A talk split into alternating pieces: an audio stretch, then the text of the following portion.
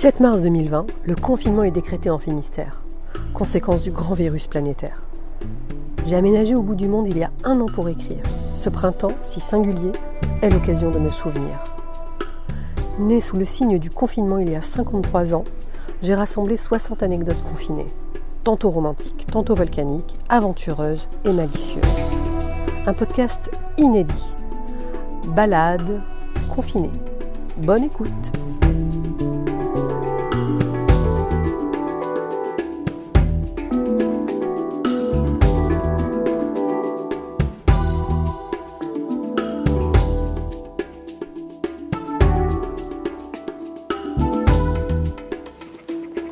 Épisode 7 Princesse confinée.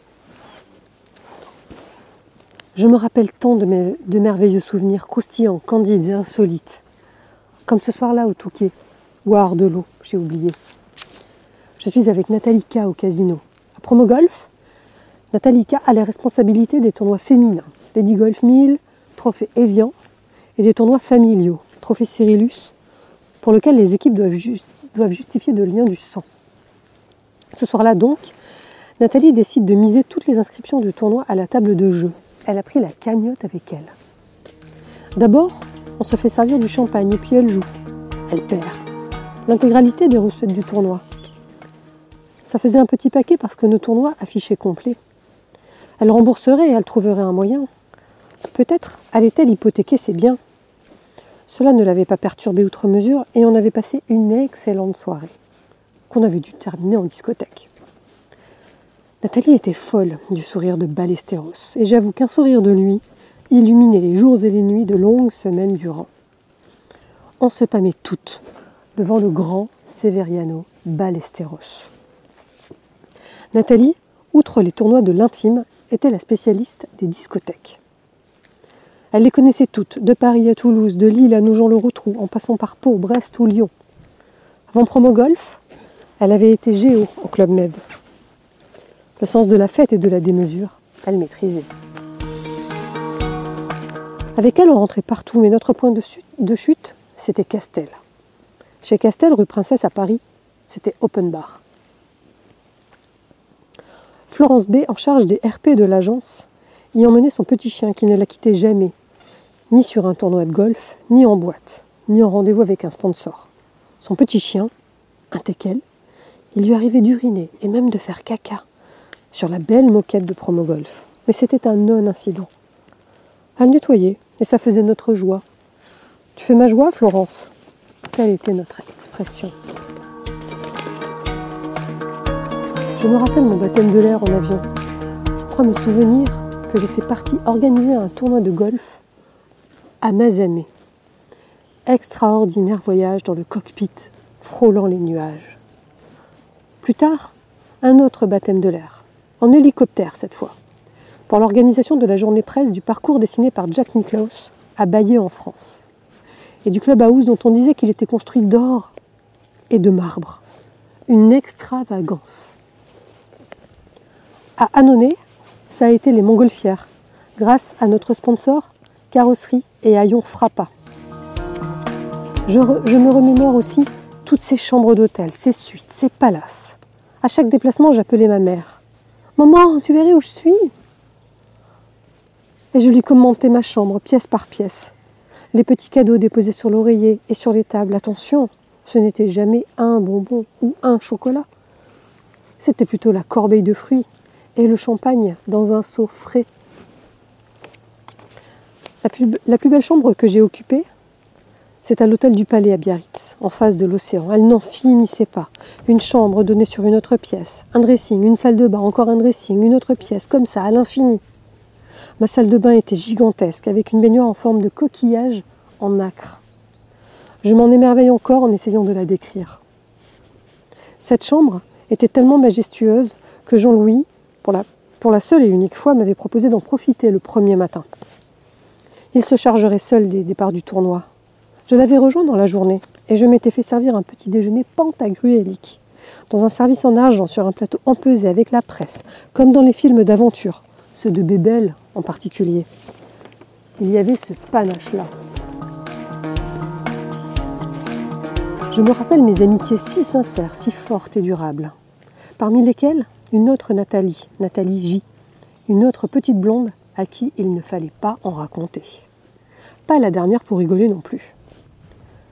Avec mes amis, j'ai emmagasiné tant d'anecdotes. On a vécu tant des meilleures et des pires choses de la vie que je ne sais pas tout à coup en choisir une en particulier pour ces balades confinées. À vrai dire, avec Nathalie, les anecdotes les plus truculentes, je les situe bien après nos années golf. Quand j'ai intégré Promo Golf, Jean-Louis m'a d'abord installé dans le bureau du pool de secrétaires. Avec Nathalie, qui avait été recrutée comme secrétaire avant moi au département des ProAm, professionnels et amateurs, et avec Agnès, secrétaire du département professionnel. Nathalie était plutôt du genre pet sec, Agnès au contraire extravertie et sans gêne. Me retrouver avec Nathalie, moi qui à l'époque était volubile, s'est révélé une torture. C'était comme me retrouver face à un mur. Ce qui a brisé la glace, c'est euh, une machine à écrire.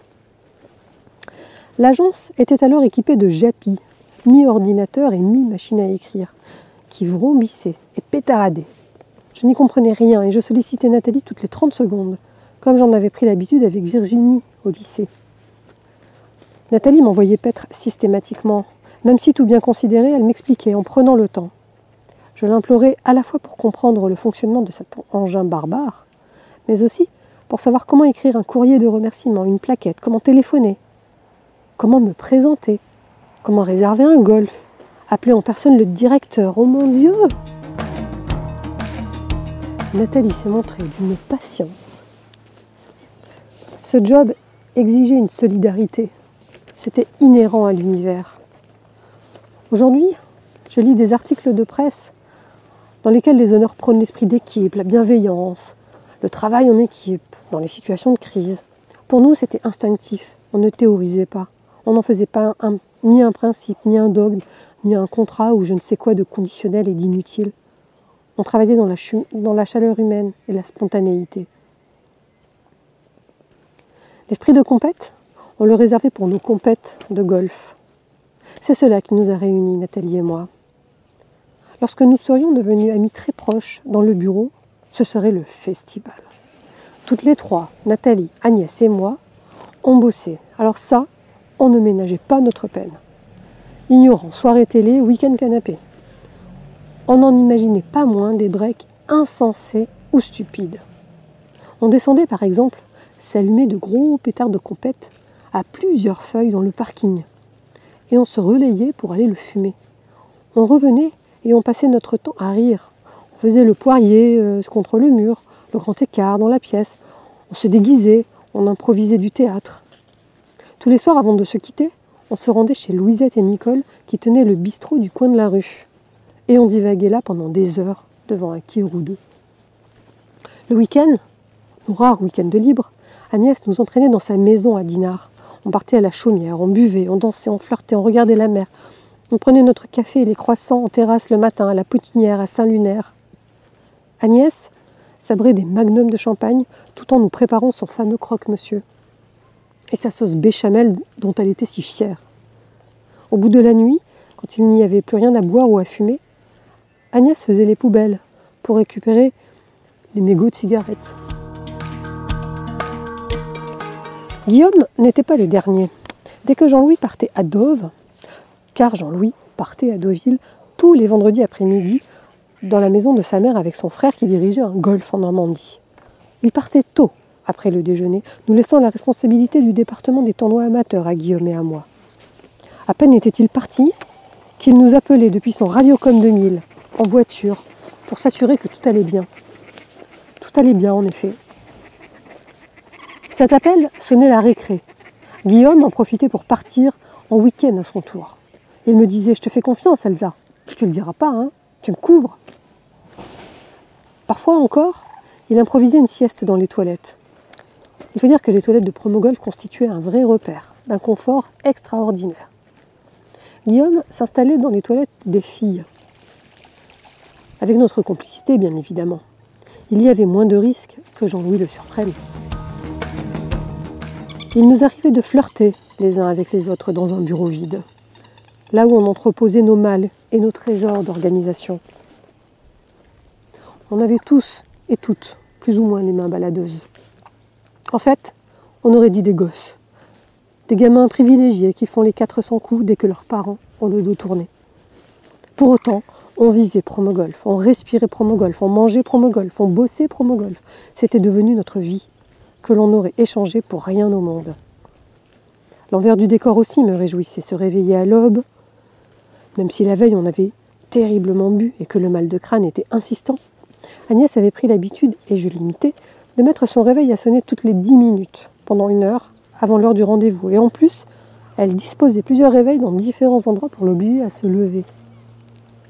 Sentir aux aurores l'herbe fraîche, trempée par la rosée, découvrir le ciel rose, écouter le silence incandescent, installer les banderoles sur les parcours de golf pendant quelques 18 trous, quelques 4 ou 8 kilomètres dans cette plénitude, vérifier l'état des greens, des roves, des fairways, ratisser les bunkers, s'assurer que tout était prêt aux abords des leaderboards, être là au départ avec les cartes de score et les tis, les balles griffées de logo, puis aux arrivées, rentrer les scores sur le logiciel en se rappelant les règles selon la formule de jeu, apprendre qu'avoir un handicap au golf est un privilège.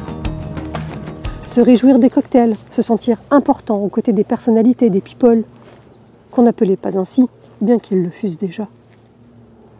Il n'y avait pas de barrière entre les gens, people, amateurs, pros, secrétaires, anonymes, sponsors. On partageait les mêmes tables, les mêmes fous rires et surtout le champagne coulait à flot en permanence. Je me rappelle les cadeaux somptueux. Nos partenaires n'étaient jamais avares. Ni Lionel, qui avait créé Promogolf. Rolex, Hermès, Pékinier, Céline, Lacoste. J'ai habillé mon père pendant des années avec mes dotations de polo, de pulls et de blousons. Ma mère, je lui offrais les foulards siglés. Quand je partirai à Cannes dans quelques années, j'inviterai même mes parents au Carlton Intercontinental avec vue sur la mer. En rentrant à la poste, je prêterai serment. Devant les dirigeants, les élus locaux, la police et la gendarmerie. Une cérémonie institutionnelle, formelle et impressionnante. En rentrant à Promogolf, j'avais été intronisé comme chacun de nous. Lors d'un dîner de fin de tournoi, il avait fallu que je monte sur une table. Les Jéroboam m'avaient été sabrés et le champagne m'avait submergé. Ensuite, on m'avait couru après, avec tout ce qu'il restait sur les tables. Moutarde, fruits, sauce, reste, et on m'avait barbouillé. J'avais su immédiatement que tout cela serait éphémère, qu'il fallait en profiter sans en perdre une goutte ni une miette. Comme je m'en doutais, comme j'en avais la prescience, tout cela a fini par s'arrêter. On n'est pas traité comme une princesse toute sa vie, surtout quand ça commence si jeune. Néanmoins, cet état va perdurer quelques années encore et prendre une autre dimension, plus éblouissante, à Cannes.